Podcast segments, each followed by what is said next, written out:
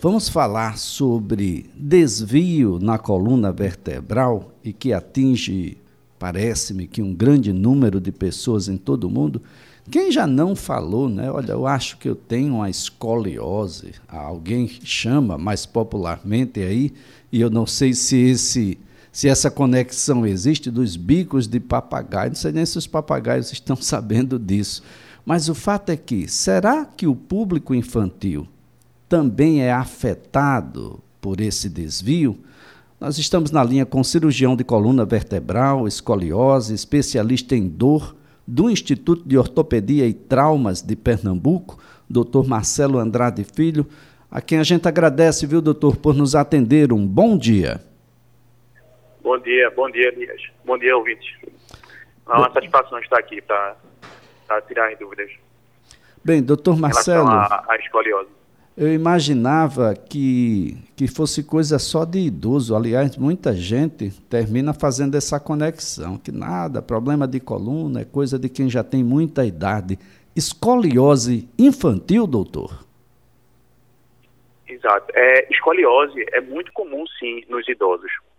Né? Chega a, a comprometer até 50% da população de idosos, né? porque há um desgaste mais de um lado da coluna que o outro. Isso vai ocasionando um desvio mas é um desvio não muito preocupante, certo? Inclusive, ocorre também aparecimento de bico papagaio.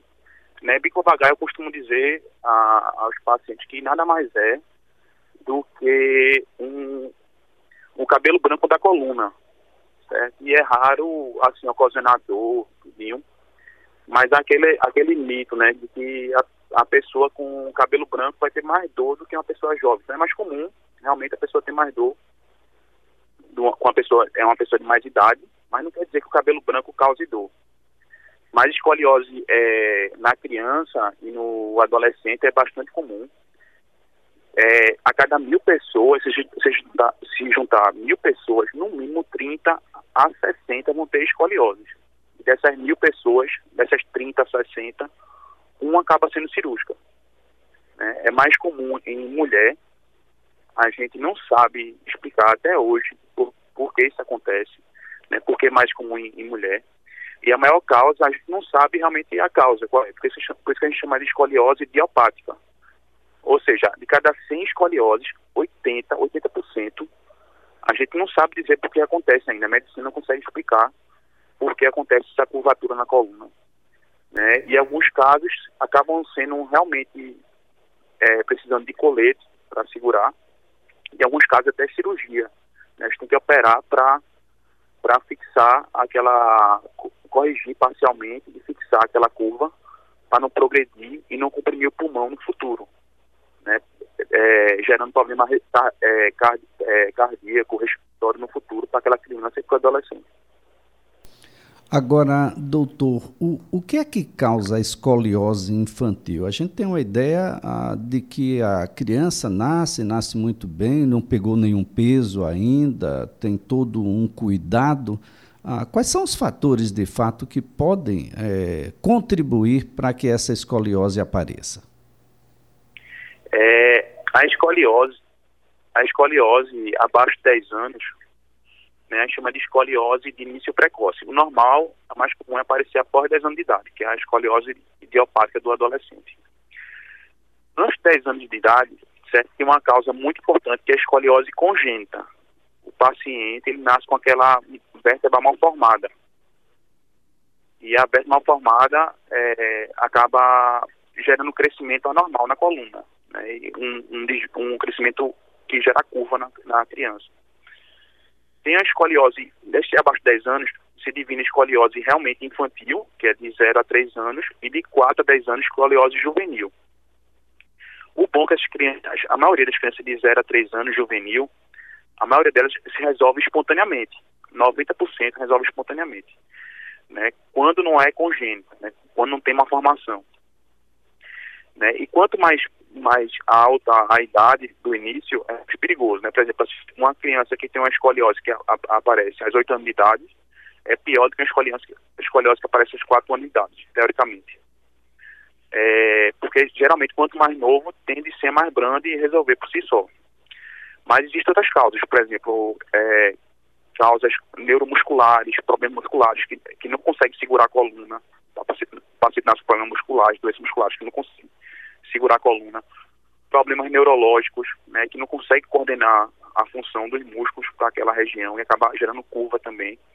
Né, são, a gente chama de escoliose neuromusculares, que são escolioses bem graves. É, para você ter uma ideia, todas as crianças abaixo de 10 anos de idade, 100%, se tiver alguma lesão na medula, a chance de ter escoliose, medula é, é, o, é, o, é, eu costumo dizer que é o fio que coordena a musculatura, tudo, o corpo da gente, né, que está do lado da coluna. Se tiver alguma uma lesão na medula, é 100% de chance de progredir para uma escoliose, vai ter uma escoliose no futuro. Agora, doutor, a, a, a, gente, eu, eu sei que a gente tem aí, o senhor já colocou escoliose congênita, hereditária, não é, doutor? Mas a gente contribui de alguma forma. Esses meninos estão numa agenda de, que dá inveja a alguns adultos. E parece que carregam o mundo dentro daquelas sacolas penduradas nas costas ou mesmo arrastando. Esse cotidiano, essa rotina, pode contribuir para problemas na coluna, entre eles uma escoliose? Pode, pode contribuir para problemas na coluna, sim. Pode gerar algumas lesões, é raro, que podem causar dor, e outros problemas na coluna. Mas escoliose, por incrível que pareça, a gente é, não, não tem como confirmar isso. Nenhuma pesquisa, nenhum trabalho no mundo consegue confirmar que carregar peso, pegar, fazer algum trabalho excessivo, gere a, a curva na coluna, né? Gere uma escoliose. Então a gente realmente não sabe explicar por isso porque isso, isso acontece na maioria dos casos. Geralmente a maior causa é essa que você disse, hereditária, né? Genética. É, o paciente nasceu programado para ter aquela curva, né? É que nem a cor dos olhos da gente, a cor do cabelo. Então ele nasceu programado para ter aquela curva. Geralmente é uma falha de, do crescimento, né? Do, da vértebra. De algum modo tem alguma alteração no crescimento que uma vértebra pode crescer mais de um lado de outro e dar essa alteração. Quando é que o, os pais podem desconfiar de que o seu filho pode estar com escoliose? É importantíssima essa pergunta. É... Os pais, os cuidadores, os, os profissionais de educação física nas escolas têm que observar sempre a criança. Quanto mais precoce o tratamento, consegue até evitar a cirurgia em 50% dos casos. Então é muito importante observar se um tem um ombro mais nivelado que o outro, uma cintura mais para o lado que a outra, um quadril mais alto que o outro. Né? Um teste que a gente faz se chama um teste de Adams, que é assim, você fica atrás da criança e você pede a, a criança curvar para frente. E vai, você vai ver se tem um lado do tronco mais alto que o outro.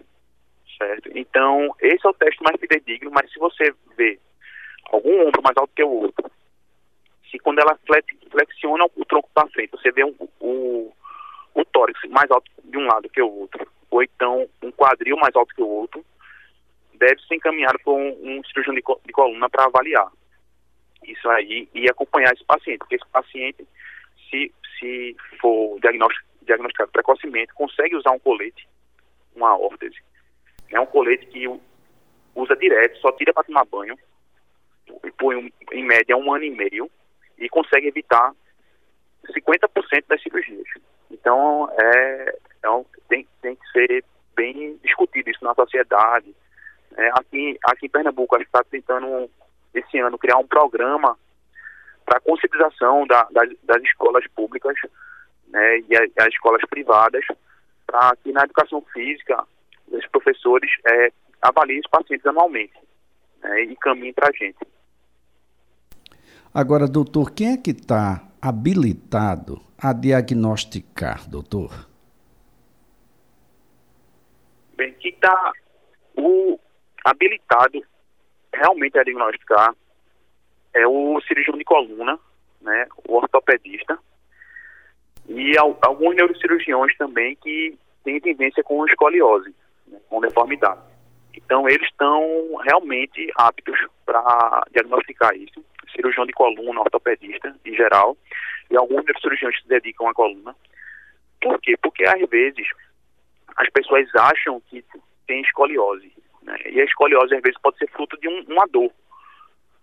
Uma dor que ele nem, que ele nem sabe que está sentindo. Ele, o paciente, às vezes, ele inclina para o lado para procurar uma posição sem dor, inconscientemente anda de lado, e quando você vai ver, não é escoliose aquilo, entendeu? Aquilo é alguma lesão na coluna pelo desgaste que está causando aquele desvio.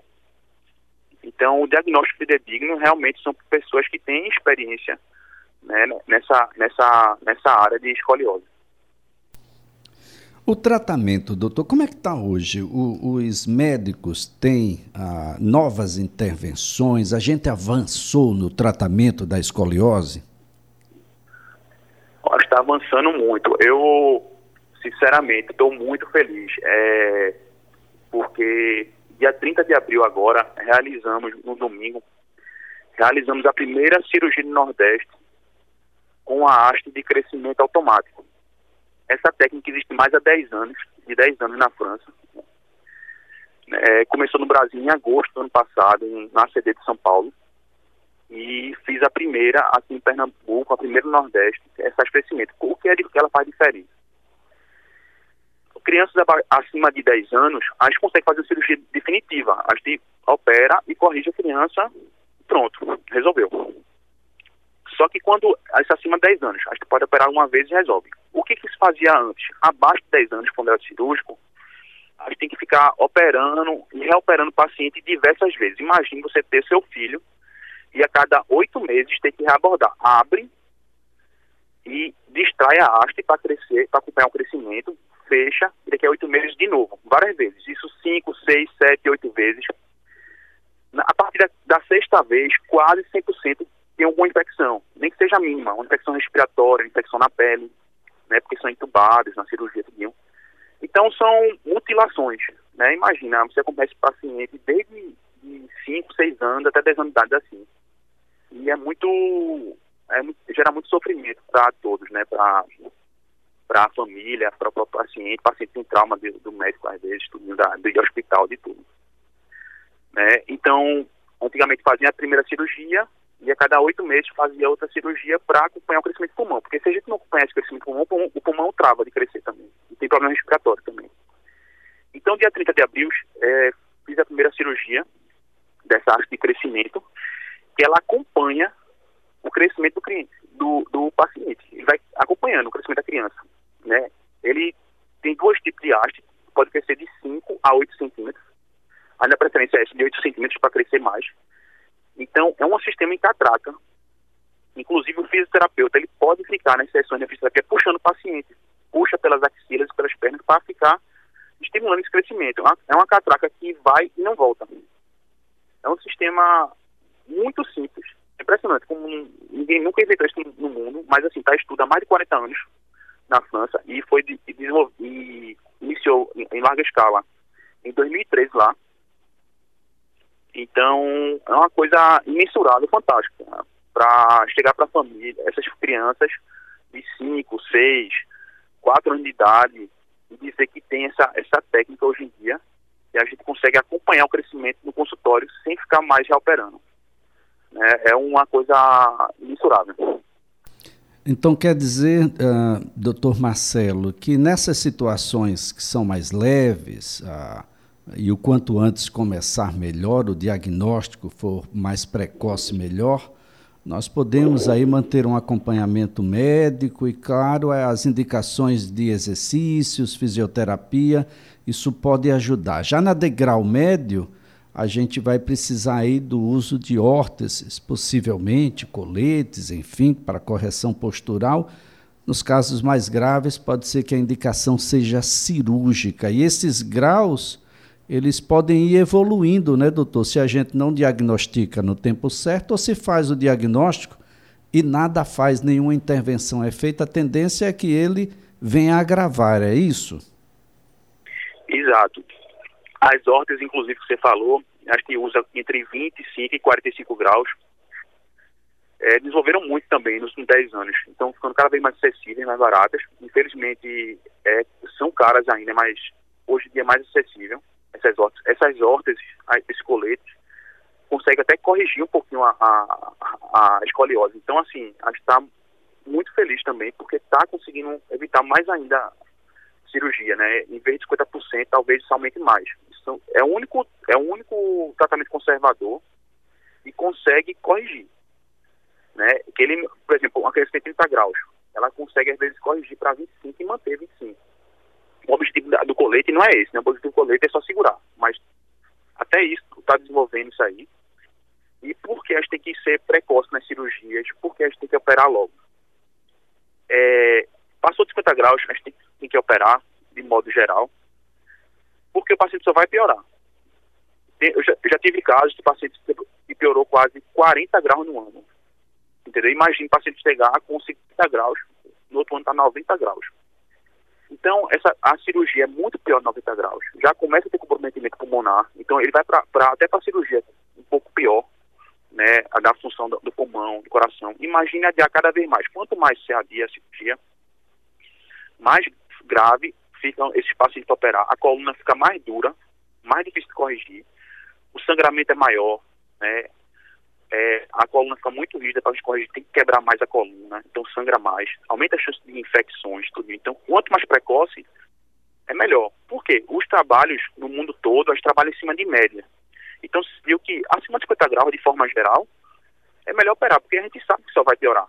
Né? Imagine assim, que, não nesse caso, que é pior 40 graus no ano, mas imagine um caso que piore 3 graus por ano. Então, muitas vezes a pessoa relaxa, ah, não vou operar não, 50 graus, aí fica 3, 3, 4 graus por ano. Depois de 10, 15 anos, está tá quase 80, 90, 100 graus. Uma coluna muito mais difícil. Né? Então, na medicina, a gente não tem certeza né, de nada, né, é que a gente trabalha em cima de médias, né, que eu digo para meus pacientes, é que o problema na medicina é que não é matemática, né, porque não existe ninguém igual a ninguém, nem gêmeos são iguais. Né? Então, a gente trabalha com médias. Então, a média é que 50 graus, se eu opere logo. Os pacientes que atrasaram de operar, o resultado foram piores, em diversos aspectos. Tem algum aspecto preventivo, doutor, que a gente deva mencionar? O, o, o aspecto preventivo é a educação né, dos pais, dos professores nas escolas, do professor de educação física. Né? É isso que a gente está fazendo aqui, divulgar na, nas, nas redes, nos, nas mídias, na, nas rádios, na, nas TVs, as pessoas conscientizar porque é uma coisa comum. Né? E às vezes, infelizmente, só chega no consultório, às vezes, quando vai diagnosticar PCB, só chega caso já cirúrgico. Então são os pais, as mães, os avós, os avós, o educador físico, né, pedir para tirar a blusa, né, ver o paciente de, de, costas e ver se realmente a família ficar vendo, se tem um ombro mais alto que o outro, a criança, a adolescente, principalmente a partir de 10 anos de idade, que é o, que é o mais comum. Se tem um ombro mais alto que o outro, um quadril mais alto que o outro, né? Se tem uma cintura mais para dentro que a outra, né? Se, se, e pedir aquele teste, se puder ver, procurar aí teste de Adams. Nada mais é que, que inclinar o, corpo para frente, como se socar a mão no chão, e você vai ver um lado mais alto que o outro vi um lado mais alto que o outro do tronco. Então, é indicado é, encaminhar para o cirurgião de coluna para avaliar. Muito bem. Doutor Marcelo Andrade Filho, muito obrigado por participar aqui do programa, pelos esclarecimentos. Um ótimo dia para o doutor.